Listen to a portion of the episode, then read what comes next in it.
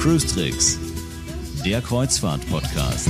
Mit Franz Neumeier in München. Servus Franz. Hallo Jerome. Und mit Jerome Brunel in Horb am Neckar. Diese Folge wird gesponsert vom Kreuzfahrt-Newsportal crucify.de.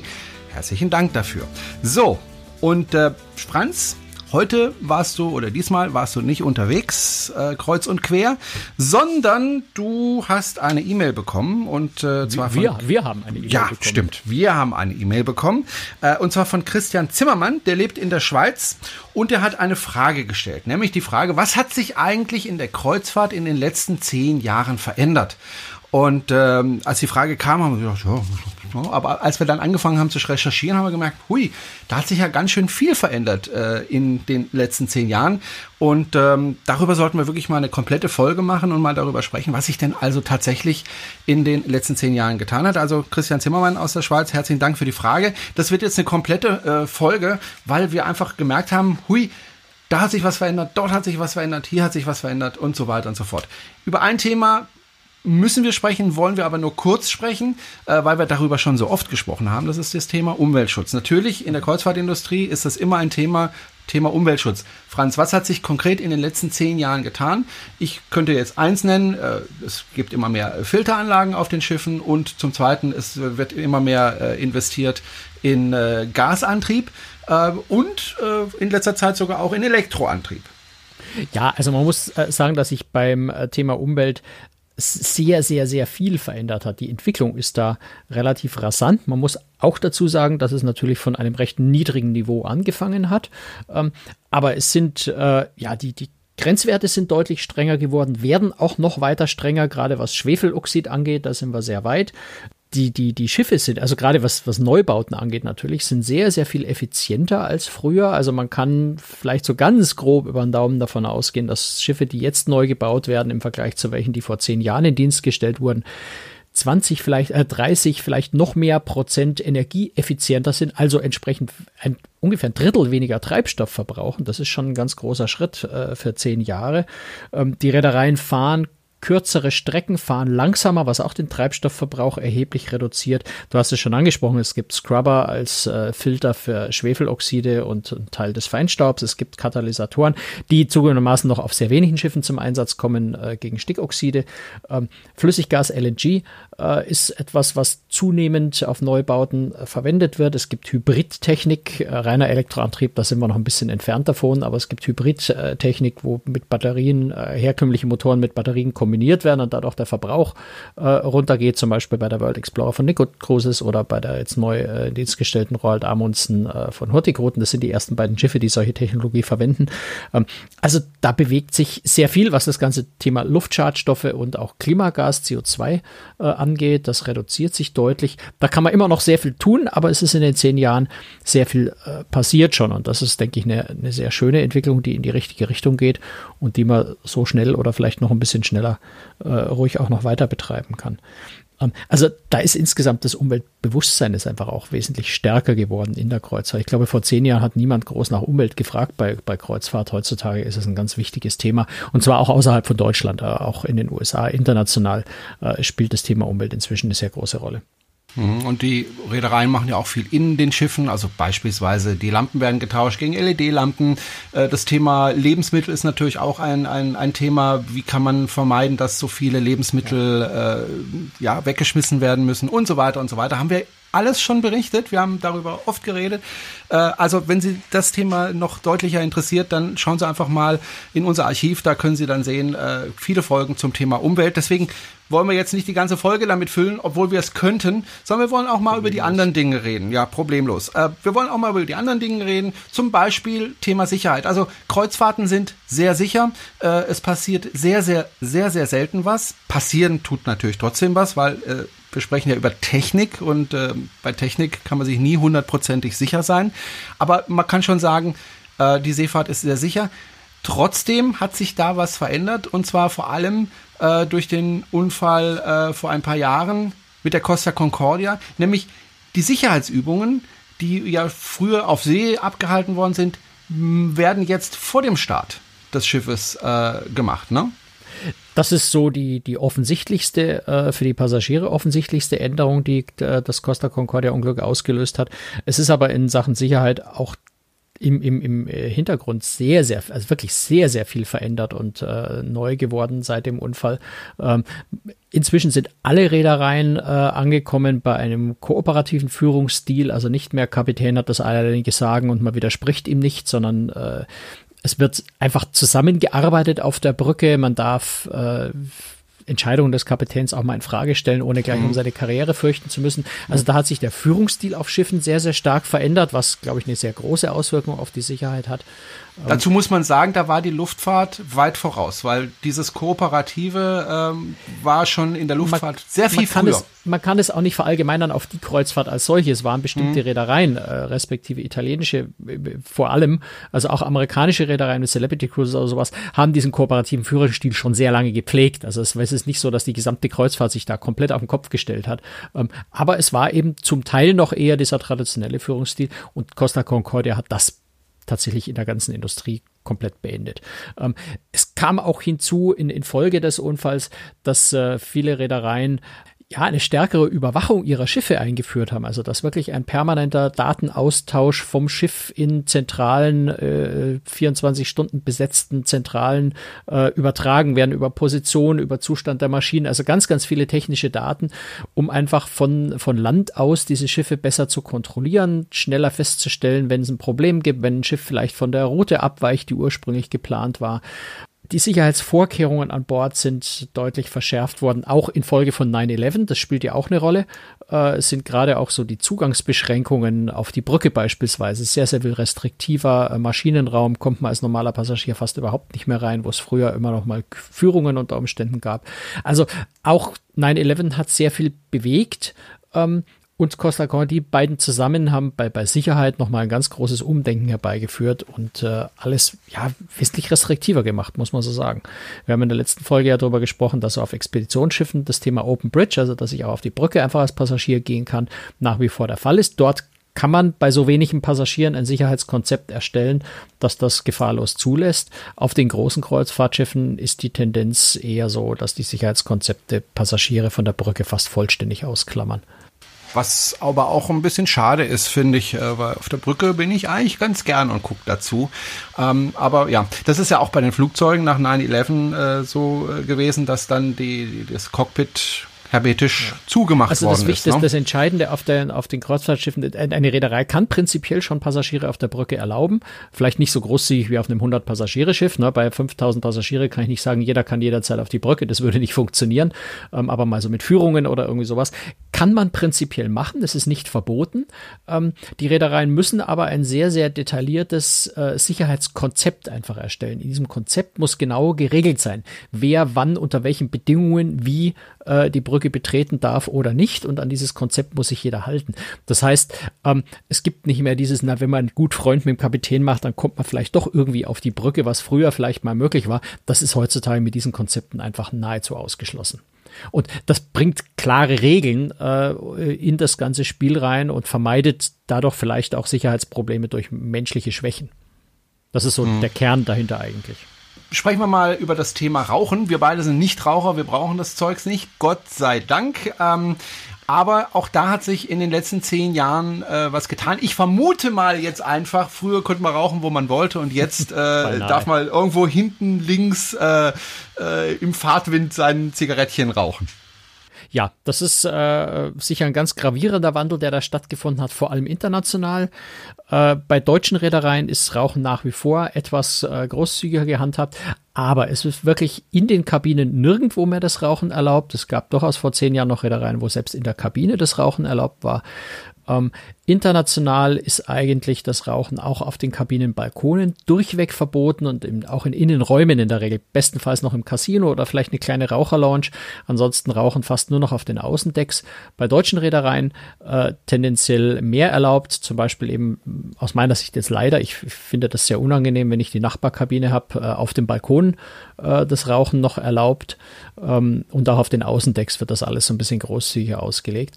Aber das ist sehr, sehr viel restriktiver geworden geworden. Also Raucher sind, muss man, sorry Raucher, so ein bisschen die Aussätzigen geworden auf Kreuzfahrtschiffen. Äh, das, das kann man vielleicht auch so sehen, dass es, dass es ein bisschen zu extrem geworden ist. Auf der anderen Seite ist die gesellschaftliche Tendenz einfach dahin, dass man sagt, rauchen bitte nur dort, wo es niemand anders stört. Und das ist auf einem Kreuzfahrtschiff zugegebenermaßen besonders schwierig, jemanden dahin zu setzen, wo es sonst niemand anders stört, weil Schiffe halt immer ja, sehr begrenzten Platz haben. Wie ist das denn mit den Dampfern? Also, also jetzt nicht Dampfer als Schiff, sondern diesen, diesen E-Zigaretten. dürfen, dürfen die geraucht werden? Dürfen die, die sind, überhaupt aufs Schiff? Die dürfen aufs Schiff, äh, sind aber grundsätzlich auch auf die Bereiche beschränkt, wo die Zigarettenraucher hin dürfen. Also das da unterscheiden die Reedereien in der Regel nicht. Ich es sind ein, zwei Reedereien, die das vielleicht ein bisschen anders handhaben. Vielleicht ändert sich da in der Zukunft auch ein bisschen was. Äh, aber generell regeln die Reedereien das äh, eigentlich so, dass sie gleich behandelt werden wie Zigaretten. Was ich persönlich jetzt auch ganz, äh, ganz angenehme finde, auch wenn natürlich jetzt der, der Rauch von, von den Dampfern nicht ganz so störend wirkt, sage ich mal. Ähm, aber gerade was das Thema Schadstoffe angeht, äh, weiß man eigentlich bei den Dampfern sogar noch weniger als bei Zigarettenrauch. Meine persönliche okay. Auffassung. Ich hm. bitte, bitte alle Hö Raucher unter den Hörern um Abbitte. Äh, das ist meine persönliche Meinung und ich glaube, es wäre auch anders sehr schwer äh, zu kontrollieren und durchzuziehen, äh, wenn man dann plötzlich im Theater sitzt und neben einmal äh, fängt jemand an mit der E-Zigarette zu rauchen und man kann nichts dagegen sagen, weil E-Zigarette ja erlaubt ist. Ich glaube, das wäre sehr schwierig, das unterschiedlich zu regeln. Mhm. Also meine Eltern haben mir beigebracht, die Freiheit des Einzelnen endet da, wo die Freiheit des anderen anfängt. Und äh, ich fühle mich schon eingeschränkt, wenn, wenn also ich äh, beim Essen bin und, und jemand raucht neben mir. Das stört mich ganz gewaltig. Ähm, und ähm, ich denke, das ist gut so, wie es jetzt ist. Und äh, von meiner Seite aus könnte es sogar noch restriktiver, gerade auf den deutschen Schiffen sein. Aber es ist auch nur meine persönliche Meinung. Kann jeder seine eigene Meinung vertreten. Oh Gott, ich werde jetzt wieder von Ja, ich glaube, da kann man auch einfach äh, entscheiden, geprügelt. kann man einfach auch entscheiden, auf welches Schiff man geht. Ja, also ja wenn, wenn ich, wenn ich partout überhaupt keinen Rauch will, dann gehe ich halt nicht auf ein deutsches Schiff. Ja. Und wenn mir das relativ egal ist, oder wenn ich Raucher bin und sage, ich möchte aber so freizügig wie möglich, dann suche ich mir ein Schiff aus, wo das halt geht. Statt auf ein Schiff zu gehen, wo es nicht geht und mich dort drüber zu beschweren. Das, denke ich, muss man dann einfach äh, sich das Schiff aussuchen, was zu einem passt. So wie bei vielen anderen Themen ja auch. Hm. Reden wir mal über das Thema Gesundheit. Vogelgrippe, BSE, äh, das sind ja also Schlagzeilen, die in den letzten ja, 10, 15 Jahren äh, auf der Agenda waren. Ähm, da hört man eigentlich nichts vor. Früher wurde man da mit, mit, mit Kameras, Infrarotkameras gescannt, ob man nicht äh, erhitzt ist oder Fieber hat. Ähm, jetzt kriegt man nicht mal mehr einen Fragebogen. Doch, den Fragebogen kriegst du nach wie vor. Also okay. den, den, den gibt es, den füllst du vor jeder Reise aus. Ähm, nur es ist halt ein Zettel, wo du ankreuzt, ich bin gesund. Ja, genau. Äh, jetzt bin ich mir nicht ganz sicher, äh, wenn, wenn jemand am Tag vorher Durchfall hatte, der würde dann ankreuzen, ich bin so krank, dass ich leider nicht mitfahren kann, mein Geld kriege ich trotzdem nicht zurück. Dieses Kreuzchen wird ja vermutlich niemand setzen.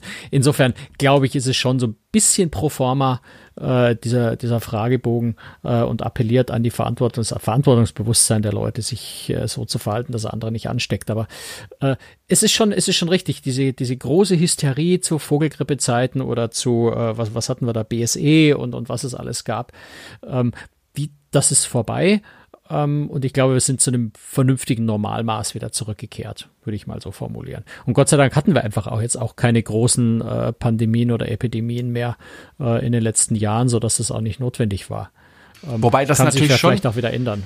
Schon eine Angst ist äh, innerhalb der Schiffe, der Besatzung, ähm, dass da was ausbrechen könnte.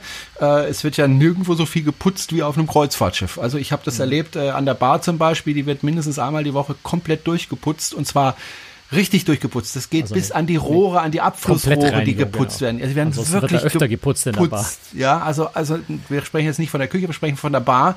Äh, in der Küche ja. dürfte das ähnlich äh, laufen. Also man hat da schon Angst äh, davor, dass da was ausbricht. Und das passiert ja auch ab und zu.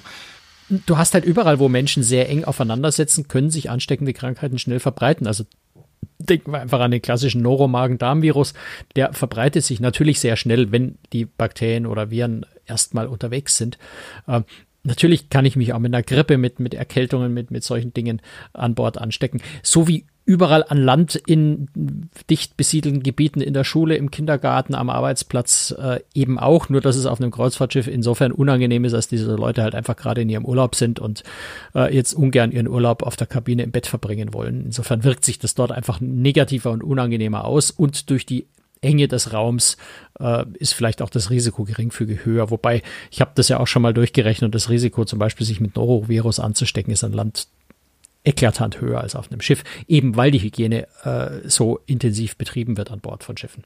Gut, aber wenn das dann mal ausbricht, dann aber so richtig. Naja, auch nicht zwingend. Wenn es einem ah. gelingt, das gut einzudämmen, kann man das auch relativ schnell wieder äh, ja, wegkriegen. Nur das interessiert natürlich die Leute nicht, die betroffen sind. Für die ist es einfach in diesem Moment Ende des Urlaubs und das ist nicht lustig, aber äh, das ist, man kann es nicht ändern. Das, das ist so. Und ich, ich glaube, es ist ganz vernünftig, dass da wieder etwas Vernunft eingekehrt ist und dass man nicht, bevor, bevor man auf ein Kreuzfahrtschiff geht, sich erstmal Fieber messen lassen muss. Gut, lass uns mal über die Klamotten sprechen an Bord von Schiffen. Also äh, die Kleiderordnung. Da hat sie auch, finde ich, eine Menge getan. Selbst auf so Schiffen wie der Europa 2, die also super Luxusschiffe sind, selbst da ist die Kleiderordnung mittlerweile ziemlich leger geworden. Äh, siehst du das auch so? Und wenn ja, warum ist das eigentlich so? Wollen das die Leute nicht mehr? Genau. Also ich, ich glaube, es ist erstmal ein Grundmissverständnis, dass luxuriöse Schiffe aus, äh, ausgerechnet auch immer die formellsten sind. Das ist eigentlich gar nicht so. Äh, das war schon länger eigentlich so, dass äh, eher luxuriöse Kreuzfahrtschiffe meistens einen etwas entspannteren äh, Kleiderstil hatten. Also man dort keine Krawatte, keinen schwarzen Anzug brauchte, aber natürlich sehr ansteckige Kleidung. Kein Mensch würde auf so einem Schiff auf die Idee kommen, im Muskelshirt zum Abendessen zu kommen, was auf einem Massenmarktschiff einem schon mal passieren kann, dass einer auf diese dumme Idee kommt. Ähm, also generell hat sich das ganze Thema etwas ähm, verlegerisiert, wie soll man das sagen? Also es ist lockerer geworden. Ähm, strenge Kleiderordnungen auf Schiffen sind etwas aufgeweicht worden im Laufe der Zeit. Also selbst Cunard äh, hat das so ein bisschen äh, gelockert, wo es eigentlich immer am formellsten äh, zuging und wo die Leute das auch wollen. Das muss man auch sagen. Es gibt nach wie vor Leute, die wollen sich einfach mal für einen Galaabend richtig schön aufbrezeln, Smoking, Fliege, ähm, Abendkleid, äh, also da auch mal so ein bisschen richtig schön protzen, wenn man so will. Ähm, insofern, es gibt auch Leute, denen das Spaß macht, aber generell ist die Tendenz dazu, es legerer zu nehmen und zu sagen, ich will im Urlaub einfach keine Krawatte.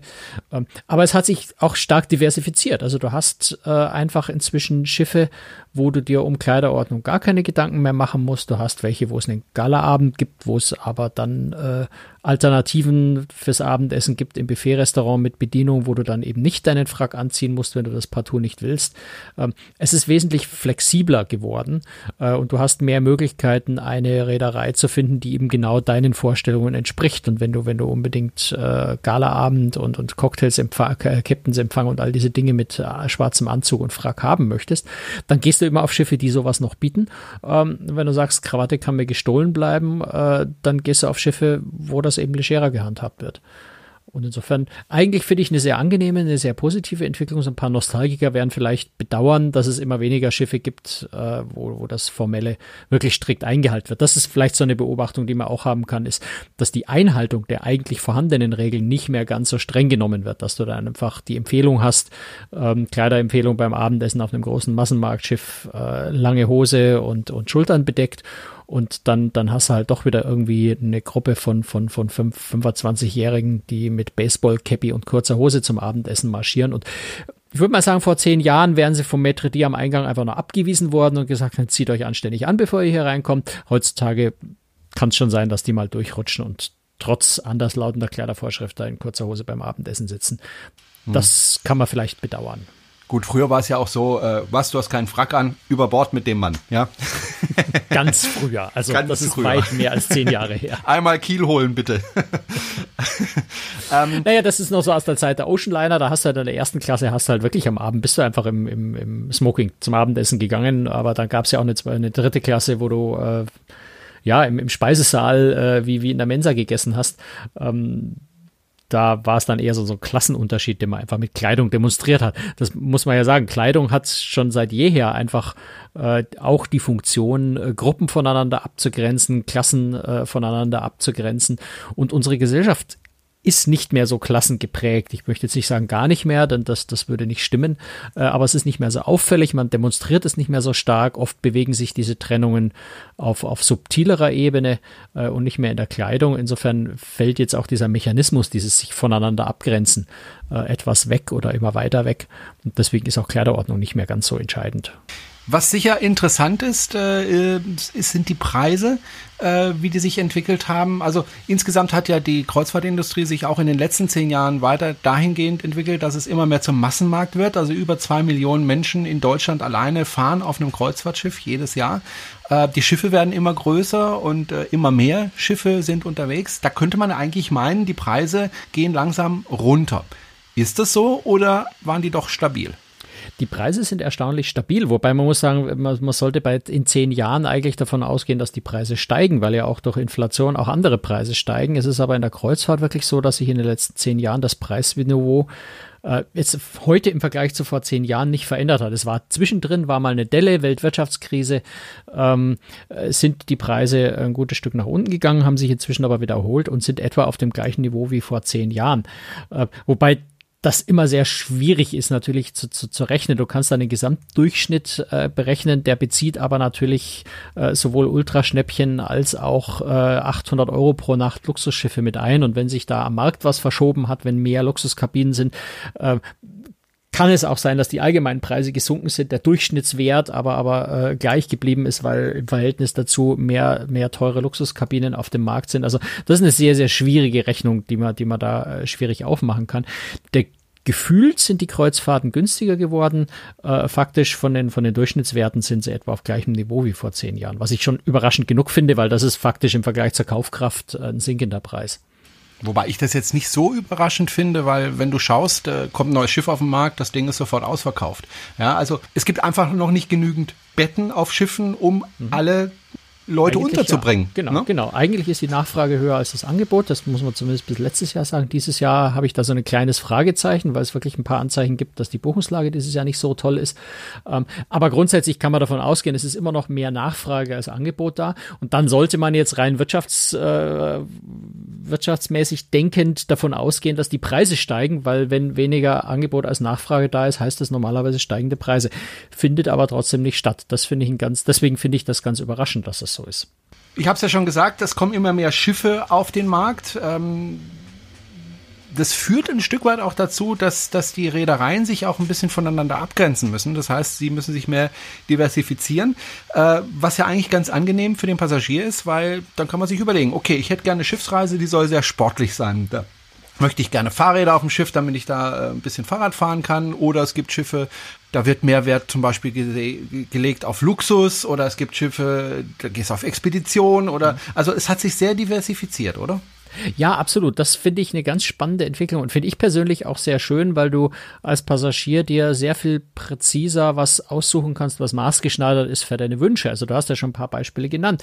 Wenn mir Essen nicht so wichtig, wenn ich sage, komm, Essen, ich brauche was, um den Magen zu füllen, soll ganz nett sein, aber das ist jetzt für mich nicht so wichtig. Kannst du einen Schwerpunkt woanders drauflegen. Wenn du sagst, Essen ist für mich das Essentielle und, und das muss einfach absolut exzellent sein, dann suche ich mir ein Schiff, äh, wo, wo die Reederei besonders viel Wert auf das Essen legt wenn du sagst Live-Musik, für mich persönlich Live-Musik zum Beispiel eine wirklich, äh, wirklich spannende Sache, weil du das an Land nur noch so selten hast. Äh, dann gibt's Reedereien, die da sehr großen Schwerpunkt äh, auf Live-Musik legen. Also Holland America Line zum Beispiel, tolle Live-Musik, wenn wir bei Essen waren. Oceania, die, die vielleicht Spitze sind beim Essen.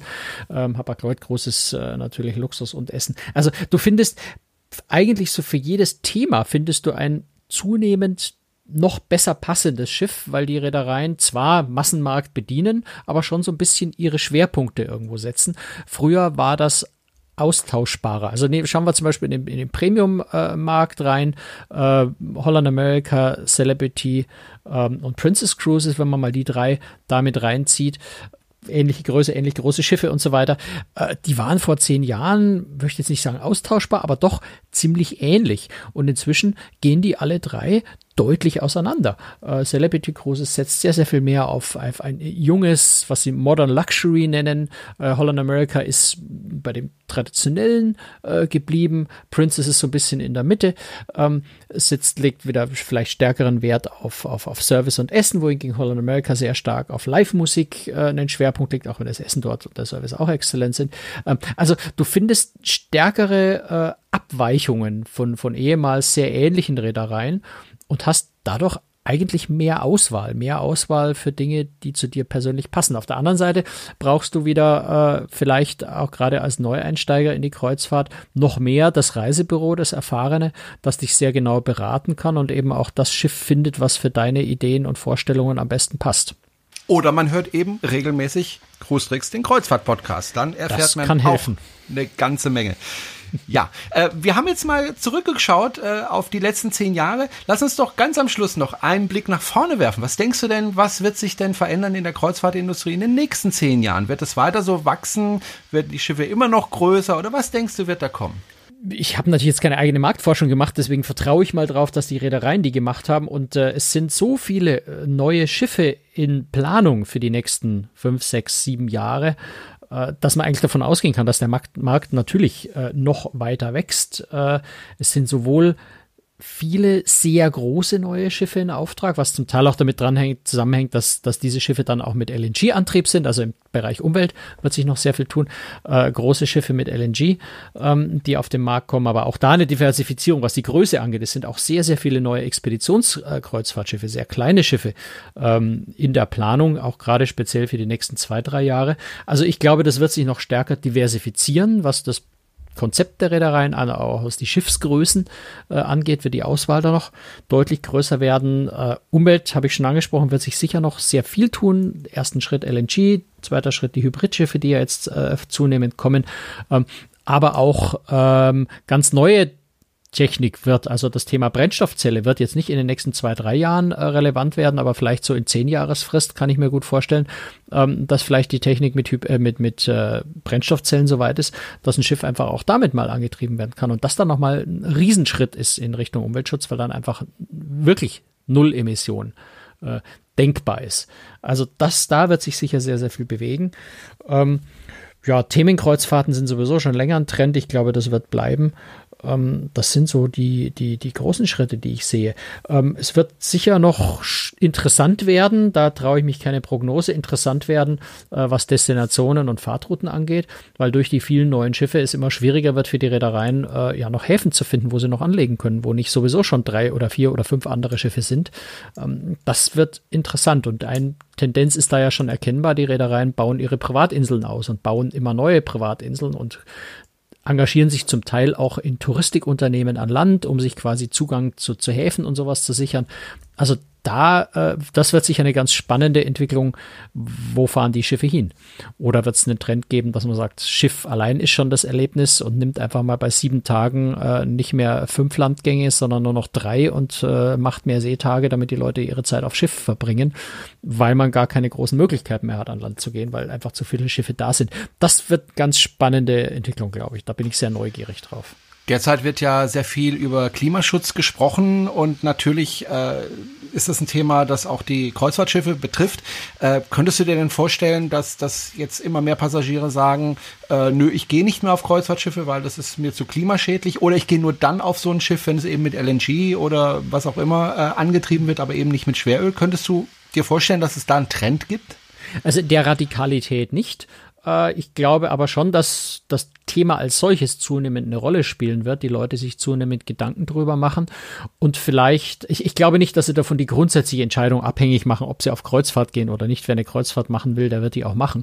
Äh, vielleicht wird es aber einfach ein besseres Verkaufsargument für die Reedereien sein, wenn sie umweltfreundlichere Schiffe haben, äh, dass die Leute bereit sind, vielleicht einen Euro mehr zu zahlen oder tendenziell einfach, wenn sie die Wahl haben, lieber auf ein, ein modernes äh, Schiff gehen, das mehr für den Umweltschutz tut, für den Klimaschutz tut, äh, als vielleicht eine Konkurrenz, die da weniger macht. Und äh, da wird sich sehr viel tun. Also wir haben jetzt eben die ersten Schiffe mit LNG, die ja was äh, das Thema äh, Luftschadstoffe angeht, ein großer Schritt nach vorne sind. Wir werden vielleicht irgendwann mal synthetisch generiertes LNG haben, das dann vielleicht aus nachhaltig gewonnener Energie wirklich auch klimaneutral, äh, abgesehen von den Luftschadstoffen, die LNG schon nicht mehr ausstößt, ähm, hat und das Thema Brennstoffzelle kann irgendwann kommen, wo ich dann auch emissionsfrei fahre, vorausgesetzt, ich habe immer diesen äh, klimaneutrale Energie, die ich zur Produktion des Treibstoffs brauche. Ähm, also da wird es in Zukunft einfach relevante Angebote auf dem Markt geben und dann wird es einfach auch eine gewisse Gruppe von Menschen geben, die sagen, jawohl, ich möchte auf dem umweltfreundlichen Kreuzfahrtschiff fahren und nicht auf dem anderen. Insofern sehe ich da schon einen Trend, aber jetzt nicht in der Art, dass die Leute sagen, ich lehne Kreuzfahrt ab und fahre nicht auf Kreuzfahrt, weil, ähm, weil letztendlich ist das Thema ja auch in der, äh, im, im, wenn du Urlaub machst, hast du ein so ähnliches Thema äh, ja in jeder Art von Urlaubsform. Insbesondere wenn du dich ins Flugzeug setzt, äh, ist das noch viel dramatischer. Insofern äh, glaube ich, ist es nicht die Entscheidung für oder gegen Kreuzfahrt, sondern eher Entscheidung für umweltfreundlichere Schiffe. Also ich bin sehr gespannt, was sich da entwickelt, gerade im Thema Umweltschutz ähm, und hoffe natürlich, dass sich da viel entwickelt. Ich glaube aber auch, dass, dass, dass sie da im Zugzwang sind und dass da auch viel passieren wird. Schauen wir mal. Ähm, gut, dann würde ich sagen, machen wir den Deckel drauf. Ich muss nur noch unsere Abschlussmusik finden. Da ist sie. Guck mal. Ach, ist sie schön. Und wenn Sie uns äh, gerne unterstützen möchten, dann können Sie das gerne tun. Wir haben da was für Sie eingerichtet auf unserer Homepage, nennt sich Steady. Da können Sie uns einen regelmäßigen Betrag zukommen lassen, wenn Sie wollen. Oder Sie können auch Sponsor werden. Äh, der Folgen. Äh, gucken Sie einfach mal, wie das so funktioniert und äh, wir freuen uns wirklich über jeden Beitrag und äh, sagen auch an dieser Stelle einen herzlichen Dank an all diejenigen, die das jetzt schon machen und wenn Sie noch nicht dabei sind, machen Sie doch mit. Franz, ich wünsche dir ich noch ein äh, schönes Restwochenende. Wir zeichnen gerade am Wochenende auf und ähm, ja, und hören uns in spätestens zwei Wochen wieder. Mit ja, einem genau. neuen Thema, mit einem neuen ja. spannenden Thema. Bist du wieder unterwegs oder weißt du noch ich, nicht? Äh, oder? Ehrlich gesagt habe ich im Moment gar nicht den Überblick, über was wir die nächste Folge machen werden. Aber wir werden irgendein spannendes Thema haben. Auf sicher. jeden Fall. Das ist uns in den letzten sechs Jahren immer gelungen und das wird uns auch in den nächsten sechs Jahren so gelingen. Und auch in den nächsten zehn Jahren. Auch nochmal ein herzliches Dank für die Frage an äh, Christian Zimmermann aus der Schweiz. Und wenn Sie Fragen haben, immer gerne einfach uns zuschicken. Und wenn es eine interessante Frage ist, dann antworten wir da sehr, sehr gerne drauf. Oder wenn Sie ein Thema uns vorschlagen möchten, auch kein Problem. Alles Gute und bis zum nächsten Mal. Tschüss, Franz. Bis dann. Ciao. Servus.